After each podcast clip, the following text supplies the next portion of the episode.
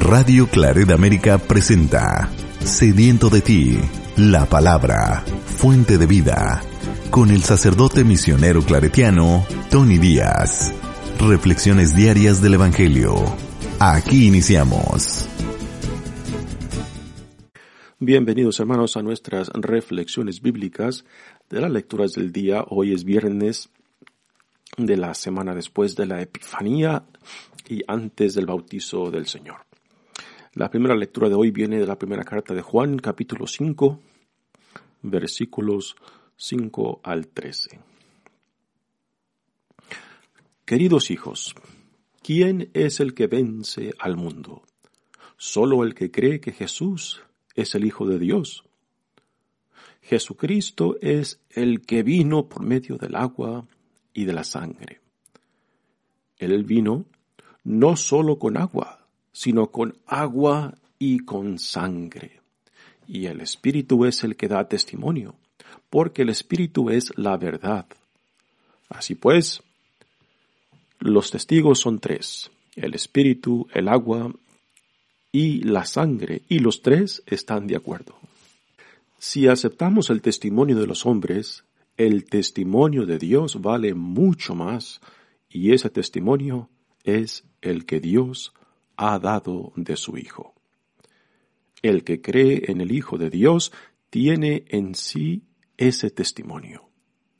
El que no le cree a Dios hace de él un mentiroso, porque no cree en el testimonio que Dios ha dado de su Hijo.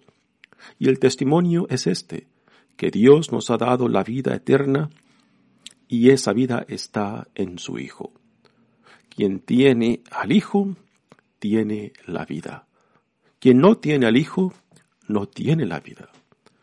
A ustedes, los que creen en el nombre del, Hijo de Dios, les, les he escrito estas cosas para que sepan que tienen la vida eterna. Palabra de Dios. El salmo responsorial es el Salmo 147 y el responsorio es, Demos gracias y alabemos al Señor. Demos gracias y alabemos al Señor. Glorifica al Señor Jerusalén. A Dios ríndele honores Israel. Él refuerza el cerrojo de tus puertas y bendice a tus hijos en tu casa. Él mantiene la paz en tus fronteras. Con su trigo mejor sacía tu hambre. Él envía a la tierra su mensaje y su palabra corre velozmente. Le muestra a Jacob su pensamiento, sus normas y designios a Israel. No ha hecho nada igual con ningún pueblo, ni le ha confiado a otros sus proyectos. Demos gracias y alabemos al Señor. El Evangelio de hoy viene de Lucas capítulo 5 versículos 12 al 16. En aquel tiempo, estando Jesús en un poblado, llegó un leproso, y al ver a Jesús, se postró rostro en tierra diciendo, Señor, si quieres, ¿puedes curarme? Jesús extendió la mano y lo tocó, diciendo, Quiero, queda limpio. Y al momento desapareció la lepra. Entonces Jesús le ordenó que no lo dijera a nadie y añadió, Ve, preséntate al sacerdote y ofrece por tu purificación lo que Moisés prescribió. Eso les servirá de testimonio y su fama se extendía más y más. Las muchedumbres acudían a oírlo y a ser curados de sus enfermedades, pero Jesús se retiraba a lugares solitarios para orar. Palabra del Señor. Muy bien, damos comienzo a nuestra reflexión de las lecturas de hoy y ya estamos a, al fin aquí con este día de viernes cerramos las lecturas de la primera carta de San Juan y se cierra con el tema de la vida eterna que Dios nos da en Jesucristo. Dice, queridos hijos, ¿quién es el que vence al mundo? Y aquí cuando el autor menciona vencer al mundo, no, no está hablando de una victoria física, está hablando de una victoria espiritual, está hablando de una identificación no solamente con Jesús mismo, sino con la visión del reino que Dios en Jesucristo nos revela. Y el vencer al mundo, pues, es vencerlo en la forma que Jesús lo vence, con esa relación de intimidad y confianza con Dios Padre que lo une plenamente a la voluntad de Dios Padre. Y es esta identidad de Jesús mismo con Dios Padre lo que le da la capacidad, poder y el triunfo de poder vencer al mundo. Y por mundo entendemos no la creación que Dios llevó a cabo, ah, no la creación que es buena porque Dios la ha creado. Por mundo aquí se entiende eh, todo aquello que está en contra de la salvación de Dios, todo aquello que va en contra del reino de Dios, todo aquello que se opone a la visión del reino fundado en el amor, la compasión, la misericordia y la justicia de Dios. en, las escrituras de Juan, esto es muy típico, siempre eh, que habla de, del mundo, habla en estos dos sentidos, ¿no? Por una parte está el mundo como la creación de Dios, que es buena, positiva, y después el mundo como ah, todo aquello que se opone al plan de salvación de Dios y todos aquellos que se identifican más con los valores del mundo que están en oposición y contradicción al plan de salvación de Dios. ¿no? Dice, solo el que cree que Jesús es el Hijo de Dios. Este es el que vence al mundo. Y aquí eh, el autor de esta carta no, se está refiriendo a creer en Jesucristo como una fórmula como una doctrina.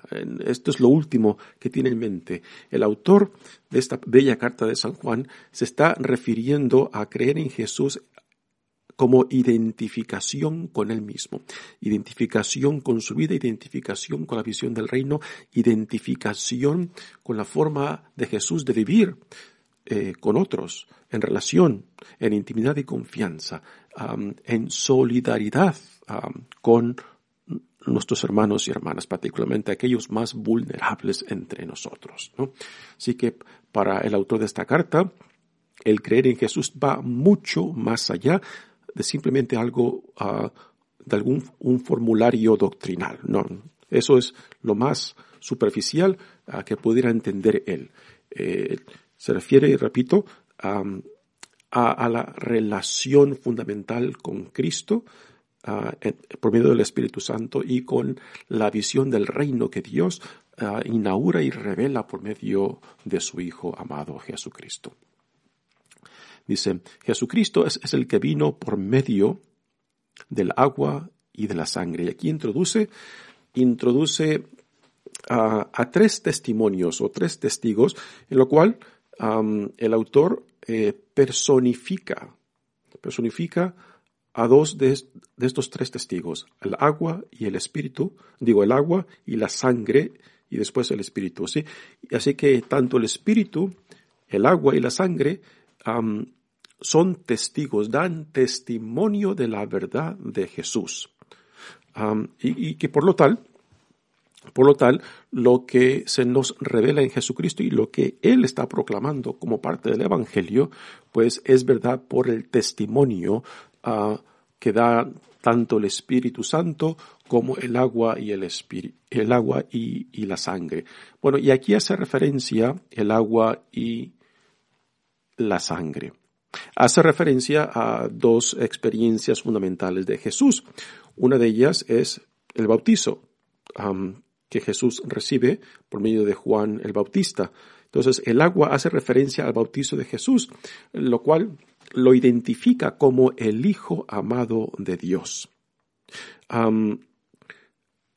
en tiempos de, esta carta, había una contradicción muy fuerte, eh, una herejía muy fuerte, particularmente de los gnósticos, que negaban la humanidad ah, de, Cristo y simplemente se enfocaban en la divinidad. Y para ellos, para ellos, uh, la divinidad de Cristo ah, viene a él en su bautismo. Pero antes de que Cristo sea arrestado, condenado y crucificado, esta divinidad se va de él, ¿no? Y, esta era parte de la creencia, porque creían, los gnósticos creían de que era imposible de que Dios, encarnado en Jesucristo, pudiera sufrir o pudiera morir, ¿no? Así que para ellos, para ellos no, Jesucristo, la, persona espiritual, la persona divina, este, eh, no sufre, no, no muere en la cruz, ¿no? Porque eh, abandona al, al humano, al, ser humano Jesús, eh, antes de que sea crucificado, porque se les hacía imposible de imaginar o creer de que Dios pudiera a sufrir y morir de esa manera, ¿no? Así que el autor tiene en mente a, estas herejías, particularmente de los gnósticos, que niegan, que niegan que Jesucristo era verdadero hombre y verdadero Dios y que también pues sufre y muere en la cruz, ¿no? Y esto es algo, es parte fundamental de nuestra ah, fe cristiana, eh, puesto que lo que no es asumido por Cristo, nuestra humanidad total, incluyendo nuestra muerte, pues no puede ser redimido.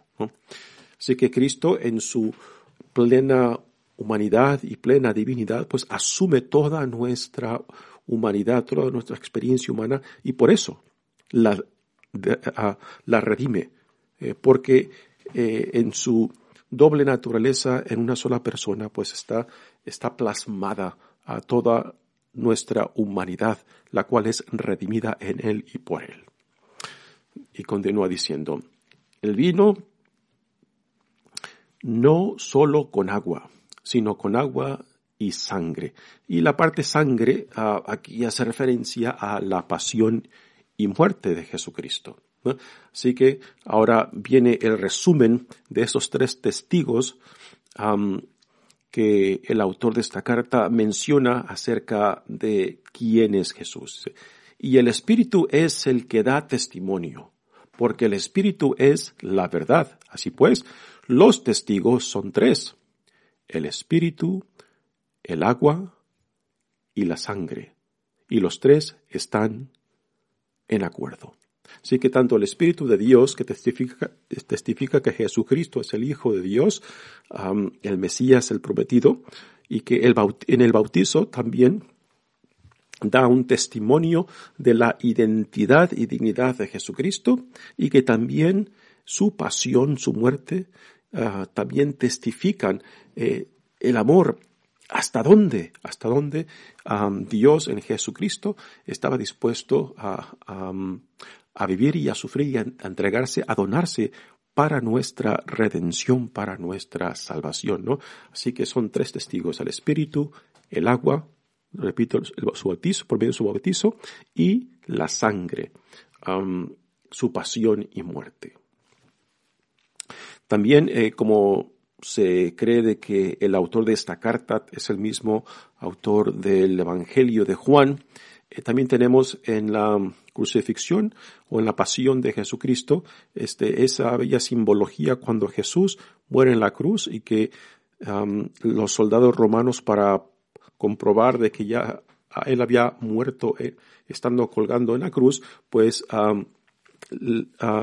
le abren el costado con una lanza y nos dice el, el testigo que, que escribe el Evangelio de Juan que de su costado brota agua y sangre, símbolos tanto de la humanidad del bautizo de Jesús como de su divinidad en la cruz.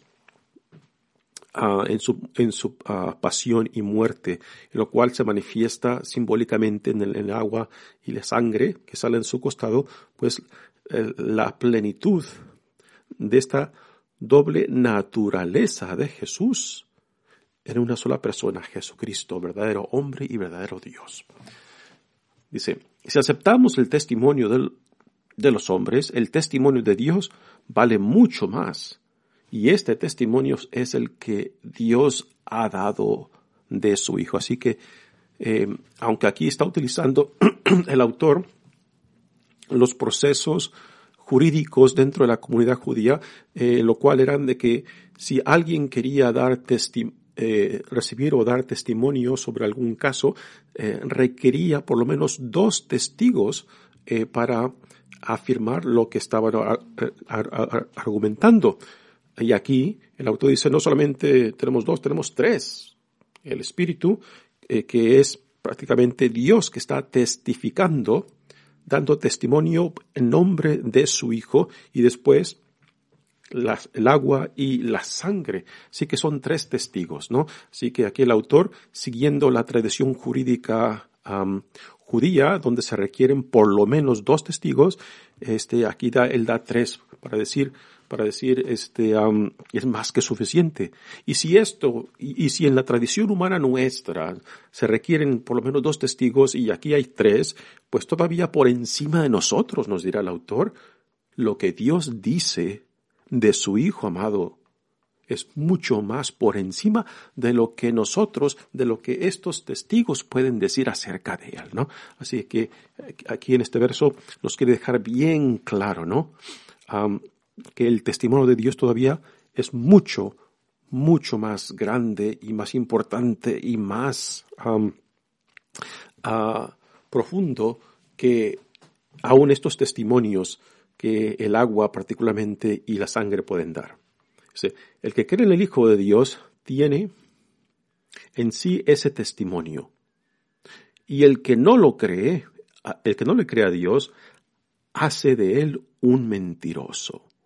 O sea, si Dios ha dado este testimonio de, Jesucristo, su Hijo, y, no, y no, lo aceptamos, pues entonces estamos haciendo de Dios un mentiroso, es lo que viene a decir la autoridad, porque no cree en el testimonio de Dios que Dios ha dado de su Hijo. Y el testimonio es este, que Dios nos ha dado la vida eterna y esa vida está en su Hijo. Y aquí hace referencia estas palabras de la vida eterna. Por vida eterna no es algo mágico, no es algo que cae del cielo como acto de magia, es la vida que nace cuando, por la gracia de Dios, Dios viene a nuestro encuentro. Dios viene y nos salva Dios viene y nos sana, Dios viene y nos justifica, Dios viene y nos reintegra y nos reviste otra vez de la dignidad que es nuestra como hijos e hijas amados de Dios, a pesar de nosotros mismos. Y esto es parte de la esencia de la nueva vida que describe aquí el autor, de que en este encuentro, en esta conversión, en este haber sido tocado por la gracia de Dios, por el amor de Dios, eh, empieza esta nueva aventura en Cristo, en el Espíritu Santo, de caminar con una, con una nueva dignidad, con una nueva forma de ser y de relacionarnos tanto con Dios y con el prójimo. Y repito aquí particularmente con aquellos más vulnerables, porque es la postura, es la opción que Dios tomó en Jesucristo cuando se hizo uno con nosotros. Toma la postura, toma la opción desde aquellos más vulnerables, de los que no cuentan para nada para el mundo, pero que para Dios son importantes. Y esto nos tiene que cuestionar a nosotros que la forma en que Dios hace uno con nosotros es tan importante como el contenido del mensaje evangélico que Dios nos revela en Jesucristo. Dice, y el testimonio es este, que Dios nos ha dado la vida eterna y esa vida está en su Hijo. Quien tiene al Hijo, tiene la vida. Quien no tiene al Hijo, al Hijo no tiene la vida. Así que esto no es ninguna fórmula, no, es, no, no, no, se nos da por medio de ninguna doctrina. Aquí lo que, a lo que el autor hace referencia es a la experiencia existencial de ese encuentro con Dios, de ese encuentro que sacude nuestras vidas, que reorienta nuestras vidas según a la voluntad de Dios Padre para con nosotros. Sea ustedes los que creen en el nombre del Hijo de Dios, les he escrito estas cosas para que sepan que tienen la vida eterna. Así que, el autor de esta carta está afirmando una realidad que ya, que ya viven a quienes se dirige con esta carta, pero que quizás este, aún no entienden o que quizás no pueden sintetizar el significado de lo que Dios está llevando a cabo en ese encuentro con Cristo, su Hijo amado. Muy bien, pasemos ahora al Evangelio de hoy. Seguimos leyendo del Evangelio de Lucas. Ayer leímos del también del Evangelio de Lucas, donde se nos da ah, la propuesta de misión que Jesús toma cuando ah, lee al profeta Isaías y, y hace suya esa, esa profecía como parte de su misión fundamental. Ya aquí ahora tenemos a Jesús poco más adelante, ah, que ahora ya empieza, ya más, eh, empieza más detalladamente a llevar a cabo su misión proclamando la buena nueva, después em, sanando, eh, expulsando demonios como testimonio de lo que Dios viene revelando en él y por medio de él, ¿no?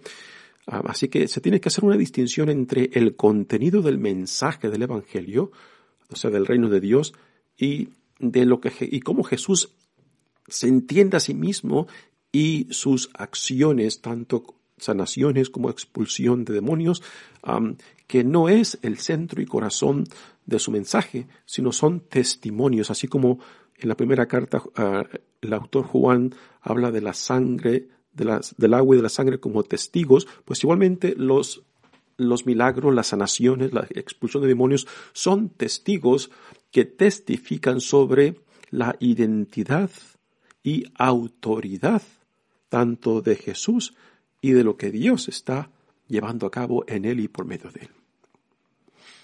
Dice el, Evangelio de hoy. En aquel tiempo, estando Jesús en un poblado, llegó un leproso y al ver a Jesús se postró en tierra diciendo. Así que podemos fácilmente imaginar que este leproso ya ha escuchado acerca de este hombre llamado Jesús el Nazareno acerca de sus palabras, de su sentido de autoridad y de su poder que se manifiesta en él y por medio de él, ¿no? Y imagínense, ¿no? De que este leproso ha escuchado de él y se entera de que está en esa población, ¿no? ¿Tú qué no harías si estuvieras en esa situación, ¿no? Pues eh, este leproso, un leproso en aquellos tiempos, pues era una persona, hombre o mujer, eh, que cuando era identificado con alguna enfermedad de la piel, eh, lo cual la lepra es una entre muchas, pues este, después se le forzaba a, tal persona a abandonar tanto la familia como la sociedad y tener que vivir en la interperie de los pueblos, gritando para que nadie se les acercara, porque la lepra era vista como algo, una impurificación que les prevenía eh, pues ser parte de la comunidad porque estaban sufriendo esa lepra y era vista como algo contagioso también, ¿no? Así que un leproso era forzado de su familia y de, y de su sociedad y era forzado a vivir afuera de la comunidad y, y ir por los caminos gritando impuro, impuro, para que la gente no se le acercaran, porque si alguien tenía contacto con ellos, pues esa gente también quedaban impuros y tenían que pasar por ritos de purificación para poder participar en la vida tanto de la comunidad como ah, de la religión. Así que es fácil imaginar que este leproso se encuentra con Jesús en las afueras del pueblo y al verlo se tira a la tierra, se postra y le da este testimonio de profunda fe en Jesucristo y, le, dice, Señor, si quieres, puedes curarme. Si quieres, puedes curarme. O sea, estas palabras manifiestan una fe, una fe impresionante, ah, de que sabe de que simplemente es cuestión de que este hombre, Jesús Nazareno, lo diga, lo manifieste y quiera que, que yo quede, quede sanado, ¿no? Y Jesús también podemos imaginar que se quede impresionado por, por tal fe de esta persona. Y Jesús no pierde ningún momento, extiende su mano y lo toca, lo cual es una acción impresionante de Jesús porque el de tocar a un leproso, pues lo contagiaba a él, eh, no uh, médicamente, eh, eh, sino ritualmente, ¿no? lo dejaba impuro, ¿no? Así que Jesús está rompiendo aquí, pues, este, un tabú uh, y una ley judía, ¿no? De, de, no tocar, de no tocar a este, a una persona contagiada de lepra. Pero para, para Jesús, lo más importante no es la lepra, no es la purificación o impurificación, es la dignidad de la persona. Es restaurar a la persona, a su familia, restaurarlo a la familia, restaurarlo a la comunidad, regresarle este, su posición dentro del pueblo, dentro de la comunidad, dentro de la sociedad, ¿no? Así que ah, es una sanación ah, en diferentes niveles, tanto médico como personal, eh, como familiar y social y religiosamente, ¿no? y el hecho de que Jesús pues se atreva a tocarlo es impresionante, ¿no? Particularmente para nosotros hoy en día que estamos en medio de esta pandemia donde el contacto físico pues prácticamente eh, nos ha llevado a crear este distanciamiento uh, que, que no nos atrevemos por cuestiones uh, del virus, por cuestiones de, este, de salud, particularmente de, aquellos más vulnerables entre nosotros, ¿no? Y que cuando más necesitamos el contacto humano, el tacto humano, pues este, este virus, esta pandemia, pues nos ha forzado a crear distancia, ¿no? Y esta acción de Jesús guiado por el poder de Dios, el Espíritu de Dios, eh, lo lleva a romper, a romper esos límites, a romper esos tabús, ¿no? Y Jesús con gran confianza lo toca y lo sana, ¿no? dice, quiero queda limpio y al momento desapareció la lepra. Entonces Jesús le ordenó que no lo dijera a nadie y añadió, que no lo dijera nadie y añadió. ¿A, qué hace referencia esto de que no le dijera a nadie? Eh, a primeras parece algo este, pues incomprensible de que Jesús le diga no, no, le cometes a nadie, ¿no? De que ha sido sanado por Dios. Eh, ¿Cómo se va a quedar callado este hombre, no? Después de recibir tal gracia y tal sanación. Pero eh, el por qué Jesús le dice que no le comenta a nadie, porque Jesús no quiere que sea reducido a las expectativas erróneas que la gente de su tiempo tenía acerca de el Mesías, de cómo tenía que venir, qué tipo de Mesías tenía que ser y cómo se había de manifestar este Mesías, ¿no? Así que ya en el aire se respiraban unas expectativas acerca del Mesías en las cuales Jesús no encajaba. Y por eso le dice, no, no hables, no, no comentes acerca de esto porque Jesús no quiere eh, que la gente lo, ah, lo meta en sus expectativas, sino quiere Él dar por sí mismo, por su testimonio, por su enseñanza, por su autoridad. Él quiere dejar el testimonio de cómo es que el Mesías ya presente entre ellos se manifiesta, ¿no? No de acuerdo a las expectativas de ellos, sino cómo se está llevando a cabo en él y por medio de él. Y por eso le dice que no lo comenta a nadie, pero lo manda para que vaya y se presente con el sacerdote, porque el sacerdote judío del pueblo, pues era quien iba a certificar que este hombre ya no era leproso y que por tanto tenía este hombre después que presentar la ofrenda que la ley mosaica requería eh, eh, como acto de purificación que él recibió por medio de esta sanación. En esto podemos ver este, lo, lo tradicionalista que Jesús es eh, en este sentido, ¿no? De que no está negando la tradición mosaica, ah, sino que la acepta y, la afirma ah, en, su, en su relación con este ah, leproso, ¿no? Y lo manda, lo manda con el sacerdote del pueblo para que certifique de que este hombre ha quedado sanado y que su ofrenda de esta sanación, esa purificación, pues eh, le, lo autoriza para que pueda regresar tanto a su familia como a su comunidad, ¿no? Y continúa el Evangelio diciendo que su fama se extendía más y más. Las muchedumbres, las muchedumbres acudían a oírlo y ser curados de sus enfermedades.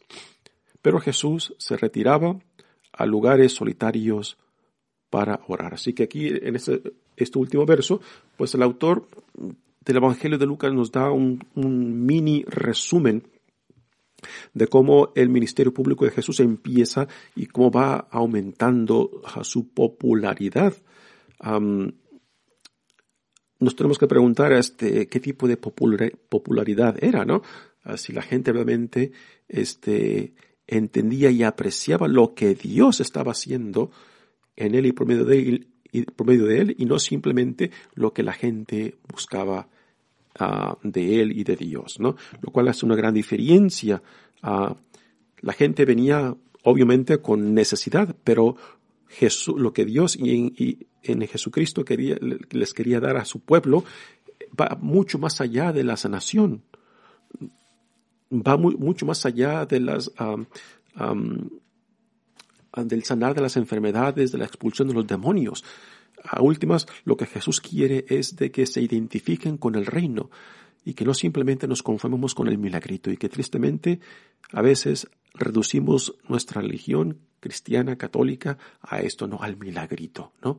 Hacemos de Jesús simplemente un curandero y Jesús no quería ser visto como un curandero. Jesús quería visto ser visto como el Hijo de Dios, el Mesías, en quien y por medio de quien Dios estaba inaugurando esta nueva realidad, el reino de Dios. Muy bien, hermanos, mi nombre es Padre Tony Díaz, misionero claretiano. Que Dios los bendiga. Radio Claret América presentó Sediento de ti, la palabra fuente de vida. Sus comentarios son importantes. Contáctenos en radioclaredamerica.gmail.com